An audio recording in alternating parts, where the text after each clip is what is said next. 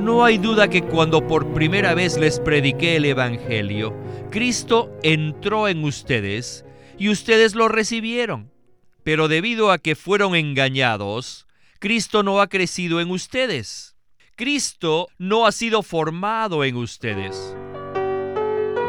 Bienvenidos al estudio Vida de la Biblia.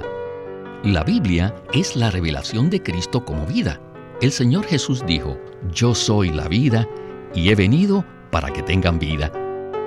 Los invitamos a que visiten nuestra página de internet radiolsm.com y allí podrán escuchar gratuitamente todos los programas radiales del Estudio Vida. En el capítulo 1 de Gálatas dice que Cristo es revelado en nosotros. Y en el capítulo 2 vemos que Cristo vive en nosotros. Sin embargo, el capítulo 4 nos dice que Cristo está siendo formado en nosotros. Ciertamente, Cristo ha sido revelado en nosotros e incluso vive en nosotros. Pero ahora tenemos que preguntarnos esto.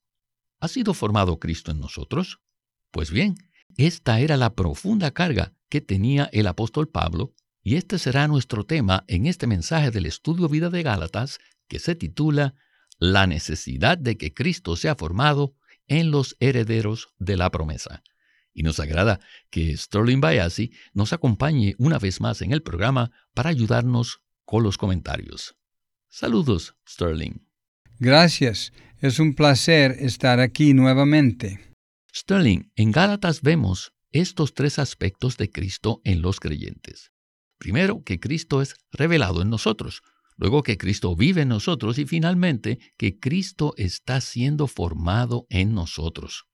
Es probable que muchas personas consideren que estos tres aspectos son uno solo. Sin embargo, ¿realmente son lo mismo? ¿Qué nos puede usted comentar? Bueno, en el centro de la economía de Dios está el hombre Jesús, y vemos que Él es el deleite de Dios. El propósito de Dios consiste en que Cristo sea forjado en todos los creyentes, para que Cristo llegue a ser nuestra vida, nuestro vivir, nuestra expresión y para que nosotros crezcamos en Él. Estos tres aspectos de Cristo, es decir, que Él es revelado en nosotros, que vive en nosotros y que es formado en nosotros, son en realidad indicadores del progreso de los creyentes en el crecimiento en vida con miras a ganar a Cristo hasta la madurez en la filiación divina. Cristo fue revelado en nosotros cuando Él nació en nuestro interior y comenzó a crecer en nosotros. Fuimos salvos. Cuando decimos que fuimos salvos, esto equivale a decir que Cristo se reveló en nosotros. Somos la nueva creación después de ser revelado en nosotros. Entonces Cristo vive en nosotros. Esto no se trata de que Cristo es simplemente una fuerza inmóvil en nosotros. No, Cristo es una fuerza dinámica en movimiento. Él se expresa a sí mismo por medio de nuestro vivir. Así que Cristo en nosotros como esperanza de gloria equivale al vivir de Cristo en nuestro interior. Pablo dijo en Gálatas 2:20, ya no vivo yo, mas Cristo vive en mí. Finalmente, la carga de Pablo, que está muy presente en este mensaje, es que Cristo sea formado en nosotros. Esto indica la madurez de Cristo en nosotros. Estamos creciendo en Él hasta que alcancemos la plena madurez. Muy bien, Sterling. Gracias por ese comentario. Bueno, Winnesley mencionó que el capítulo 3 de Gálatas es uno de los capítulos más difíciles y profundos de todo el Nuevo Testamento. Y ahora llegamos al capítulo 4 y vamos a ver un verdadero cambio en el tono del apóstol al pasar del capítulo 3 al 4. También es un capítulo muy profundo en las escrituras, pero tiene un tono diferente. Vamos a ver esto a medida de que hablamos de estos versículos a los que ya hemos aludido. Escuchemos a Witness Lee y el estudio Vida de Galatas.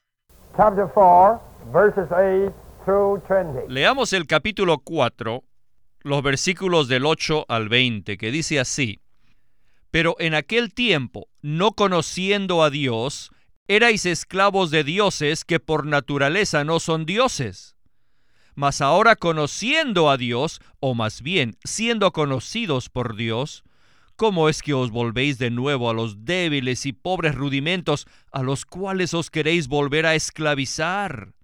Guardáis los días, los meses, los tiempos y los años.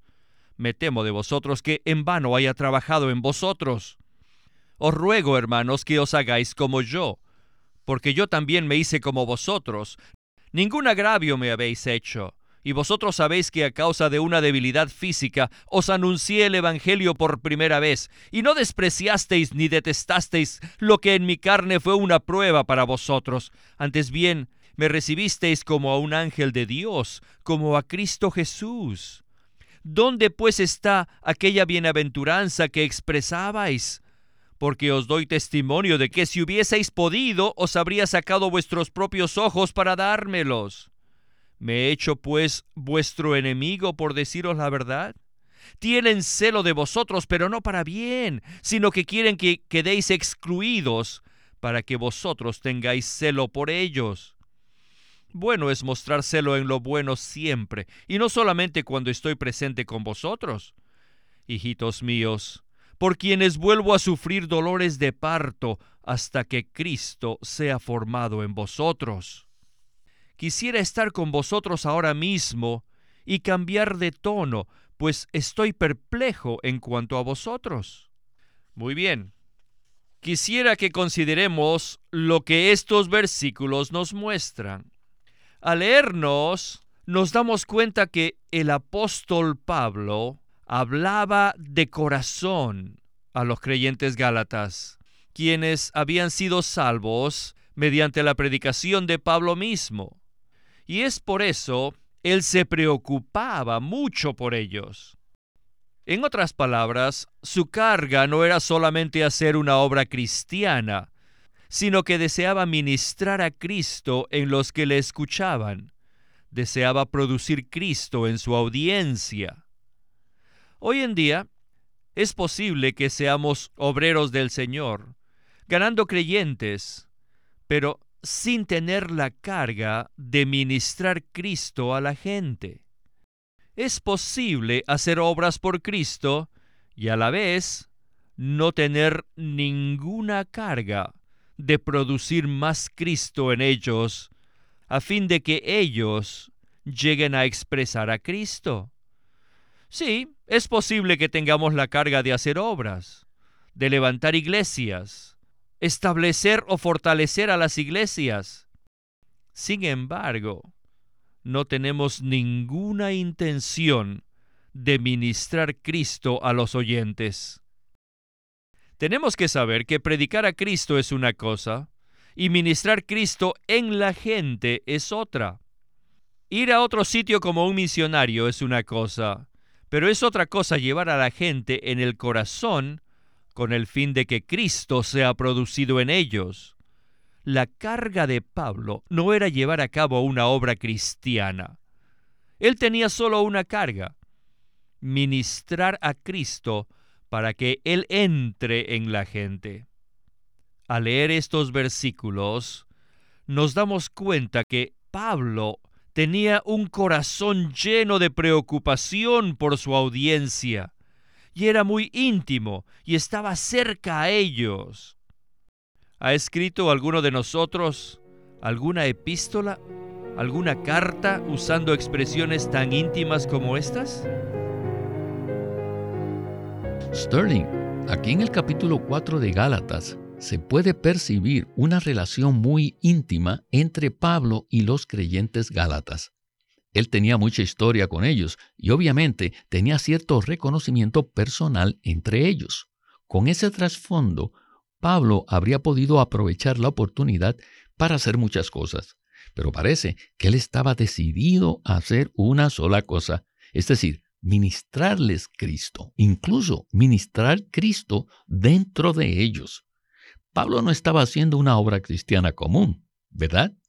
La preocupación íntima de Pablo por los creyentes gálatas era ciertamente algo diferente de una obra cristiana común. Es muy posible que podamos predicar el Evangelio sin ministrar a Cristo a quienes nos escuchan. Ministrar a Cristo en los demás requiere todo nuestro esfuerzo. Tenemos que orar e incluso tenemos que prevalecer en la oración. Ciertamente nosotros mismos tenemos que ser introducidos en una nueva relación con el Señor antes de que podamos ministrarle Cristo a otros. Es introducir en ellos un elemento que llegará a ser la esencia misma de su ser. Es introducir a Dios en el hombre. Así que esta carga también coincide con la palabra de Cristo en Juan 6, donde leemos que Cristo es el verdadero alimento y que comer a Cristo equivale a vivir por causa de Él comprendemos que ingerir los alimentos es algo crucial para nuestro vivir a nivel físico. Y asimismo necesitamos ingerir a Cristo y asimilarlo en nuestro ser hasta que Él llegue a ser el elemento constitutivo de nuestro ser y vivamos por causa de Él. Para ministrar Cristo en otros, nosotros mismos debemos estar llenos de Cristo. Tenemos que entrar en Dios por medio de nuestras oraciones, pasar tiempo con Él y luego con mucha carga proveniente de Él impartirlo en los demás. Esta era la labor que Pablo realizaba con los creyentes gálatas. Gracias, Sterling. Y nosotros también deseamos que este ministerio imparta a Cristo en todos los que nos escuchan. Ese es el ministerio en el que todos queremos estar. Bien, regresemos de nuevo a Winnesley. Adelante. El versículo 10 dice,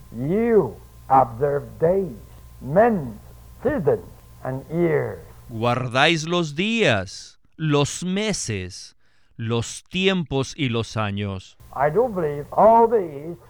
Creo que en todo esto Pablo se refería a los días de fiesta judíos. Luego Pablo continúa en el versículo 11.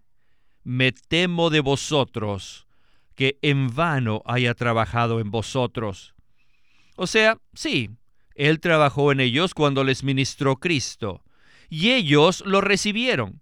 Pero en el versículo 9 dice, pero ahora, conociendo a Dios, o más bien siendo conocidos por Dios, ¿cómo es que os volvéis de nuevo a los débiles y pobres rudimentos a los cuales os queréis volver a esclavizar? Aquí Pablo indica que estaba muy perplejo, tanto que no podía creer cómo ellos habían sido fascinados hasta el grado de regresarse de nuevo a los rudimentos, a guardar las fiestas de los días, los meses, los tiempos y los años.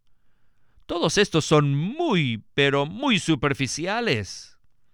Ahora, en el versículo 12, Pablo dice, Os ruego, hermanos, que os hagáis como yo, porque yo también me hice como vosotros. Ningún agravio me habéis hecho. Aquí Pablo les rogaba en amor, yo los amo y trato de ser como ustedes. Ahora ustedes deben amarme. Por favor, sean como yo. Yo no estoy esclavizado por los días, meses, tiempos, ni los años. Por favor, sean como yo. No deben vivir para estas cosas, ya que yo no lo hago. Yo soy por Cristo. Así que háganse como yo. Gálatas Ustedes me amaron tanto. ¿Por qué ahora han dejado todo lo que yo les prediqué? Luego Pablo sigue en el versículo 16. Me he hecho pues vuestro enemigo por deciros la verdad? Esta palabra indica que algunos de los que habían sido engañados llegaron a considerar a Pablo como un enemigo. En esta situación, ¿qué haría usted? La mayoría de nosotros diríamos, ¡ja! Allá ustedes. Déjalos. Que se vayan. Pero Pablo no era así. Él tenía una carga muy pesada, por lo cual escribió esta epístola de esta manera. Aquí hay algo que debemos aprender de él. Este era el concepto que Pablo tenía. En el capítulo 3, él habló como abogado, usando términos legales. Pero al componer el capítulo 4, no lo hizo así, no lo hizo como abogado, sino como un padre amoroso. Él escribió el capítulo 3 de manera profesional, pero en el 4 lo hizo amorosamente. El capítulo 3 les escribió según la ley, jurídicamente, pero ahora en el capítulo 4 les escribió según su amor íntimo y personal por ellos. No fue legal, sino personal. Aquí él se puso muy personal. No usó ninguna expresión legal ni tampoco se basó en nada de la ley. Simplemente apeló al amor de ellos. Si deseamos aprender a ministrar Cristo a la gente, debemos aprender de Pablo. No debemos tomar la manera del capítulo 3 usando términos legales o doctrinales, sino que tenemos que llegar al capítulo 4 de manera amorosa hay que apelar a los que han sido derrotados para tocarle su corazón, el órgano que ama. Esto tiene mucho significado. Sterling, esto que acabamos de escuchar es muy significativo. Y entonces, solo quisiera preguntarle lo siguiente. ¿Qué podemos aprender del modelo que vemos en el apóstol Pablo respecto a la forma en que se relacionó de manera amorosa y personal con estos creyentes que le importaban tanto y que habían sido engañados. Bueno, el hermano Lee mencionó que Pablo les escribió a los creyentes gálatas de manera amorosa. Creo que aquí la palabra amor es muy clave. Y cuando consideramos al apóstol Pablo y su ministerio, vemos que este asunto del amor era el centro de su ministerio. Por ejemplo, él dijo en el capítulo 1 de Filipenses que añoraba a los creyentes en las partes internas de Cristo. Dentro de Pablo había algo que había sido transmitido en él. Pablo aprendió de Cristo a amar a los demás. Así que este asunto del amor de Dios que operaba en el corazón y en el propio ser del apóstol llegó a ser una apelación semejante. Él no apelaba a ellos de forma legal, como en el capítulo 3, ni estaba discutiendo algunos puntos con ellos. Más bien, se dirigía a ellos de una manera íntima y personal llena de aprecio y mucho amor, hasta el punto de que en un momento dado incluso dijo, hijitos míos. Su ser simplemente estaba allí con ellos. Y luego les dijo, vuelvo a sufrir dolores de parto, lo cual indica que estaba lleno de sentimientos, incluso como una madre que da luz a un hijo. Él se preocupaba por aquellos a los que estaba ministrando. No estaba tratando de conseguir algo de ellos. Él estaba tratando de ganar el propio ser de ellos. Y en este proceso también se presentó como un modelo para ellos. Él se mostró ante ellos y parecía decirles, no me preocupo por guardar todas esas leyes. Hijitos míos, tengan comunión íntima con el Dios viviente. Esas palabras no se usan aquí, pero este es el ruego del apóstol. Así que creo que aprendemos de Pablo que nuestro cuidado por los demás tiene que ser con el profundo cuidado de Dios mismo que opera en nosotros y que llega hasta ellos, atrayéndolos íntimamente para que corran en pos del Señor. Gracias, Sterling. Bien, en la última sección del mensaje vamos a centrarnos en lo concerniente a que Cristo sea formado en nosotros. Escuchemos a Winnesley. Adelante. Luego tenemos el versículo 19. My children. Hijitos míos. Have you noticed? He changed his tone. ¿Han visto que aquí Pablo cambia de tono? Siempre los había llamado hermanos, hermanos, hermanos, hermanos. Ahora, aquí los llama hijitos míos, con amor.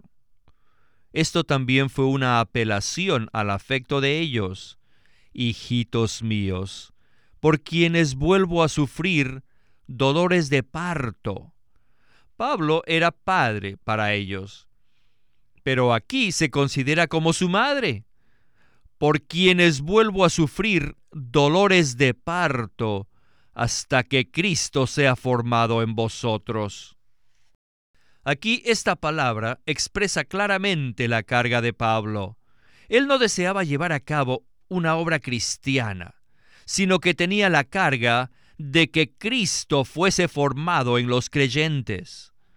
Parece que les decía, Gálatas, no hay duda que cuando por primera vez les prediqué el Evangelio, Cristo entró en ustedes y ustedes lo recibieron. Pero debido a que fueron engañados, Cristo no ha crecido en ustedes. Cristo no ha sido formado en ustedes. Por eso, ahora vuelvo a sufrir dolores de parto otra vez por ustedes, como una madre que está a punto de dar a luz. Estoy sufriendo aquí hasta que Cristo sea formado en ustedes. En otras palabras, les escribo porque tengo una carga desde el corazón de ministrar más y más de Cristo a ustedes. Ustedes ya tienen a Cristo, pero Él no se ha formado en ustedes. Él no está establecido ni ha sido edificado en ustedes. Con esta palabra vemos que en este libro, el capítulo 1 nos dice que Cristo es revelado en nosotros. En el capítulo 2 dice que Cristo vive en nosotros. Ahora, el capítulo 4 dice que Cristo es formado en nosotros. Cristo debe ser revelado en nosotros, vive en nosotros y debe ser formado en nosotros. Con solo esta palabra breve podemos ser impresionados que hoy en día, en la iglesia o en el ministerio, en cualquier cosa que hagamos, nuestra meta debe ser ministrar Cristo a la gente. No es adecuado solamente predicarles el Evangelio. Algunos predican el Evangelio pero no ministran a Cristo en los creyentes. Pero nuestra carga siempre debe ser esta, que todo el tiempo ministremos Cristo a la gente. Esta es nuestra meta. Repito, para poder hacer esto necesitamos orar mucho, laborar mucho, sufrir mucho y necesitamos mucha paciencia y mucho amor. Y debemos apelar a la audiencia, a su amor, recordándoles cuánto aman el ministerio de Cristo. Si comparamos estos dos capítulos, el 3 con el 4, veremos que en el capítulo 3 Pablo escribió de manera muy profesional, usando términos legales, pero cuando llegó al capítulo 4, ya no lo hizo como abogado, sino de una manera íntima y personal, con mucho afecto. Apeló al afecto personal de ellos. ¿Para qué? Con el fin de ministrarles más de Cristo. Sturdy, el capítulo 4 de Gálatas, nos muestra que Pablo fue quien les predicó personalmente el Evangelio a muchos de estos creyentes en Galacia y los llevó al Señor. Cristo ya había entrado en ellos, pero aquí, en el versículo 19, Él dice, Hijitos míos, por quien vuelvo a sufrir dolores de parto hasta que Cristo sea formado en vosotros. Aquí Pablo estaba agobiado con este asunto. Sabemos que cuando recibimos el Evangelio, Cristo entró en nosotros. Pero, ¿qué quiere decir que Cristo sea formado en nosotros? Esta es realmente la esencia de este mensaje y de la comunión que estamos teniendo hoy. Esperamos profundamente que nuestros radio oyentes reciban esta carga. Cuando recibimos a Cristo en nuestro ser, es algo maravilloso. Tenemos un nuevo comienzo. Alabado sea el Señor. Nacemos de Dios. Llegamos a ser una nueva creación en Cristo. Pero en realidad solo somos unos bebés. Apenas estamos comenzando. Tenemos que crecer en Él. Debemos tener una experiencia de vida totalmente diferente. Y esa experiencia tiene que desarrollarse en nosotros hasta llegar a la madurez. Así que este mensaje nos muestra que nuestro crecimiento en Cristo es en realidad su crecimiento en nosotros. Tenemos que ingerir a Cristo diariamente y de esa manera Cristo se forma en nosotros. Aprecio profundamente lo que el Señor nos ha mostrado aquí. Es realmente un honor y un privilegio poder traerles este ministerio en cada programa a todos nuestros radioescuchas. Y a usted, Sterling, muchas gracias por acompañarnos en el estudio Vida de la Biblia con Winnesley. Gracias por invitarme. Este es Víctor Molina haciendo la voz de Matt Miller, Sterling Bayasi, la de Gary Kaiser y Walter Ortiz, la de Winnesley.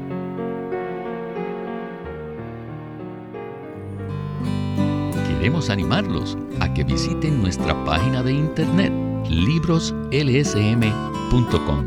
Allí encontrarán los libros del ministerio de Watchman Nee y Witness Lee. Una vez más, libroslsm.com. O llámenos a nuestro teléfono gratuito 1-800-810-1149. 1-800-810-1149. Además, si desean, pueden comunicarse con nosotros enviándonos un correo electrónico a estudiovida.lsm.org.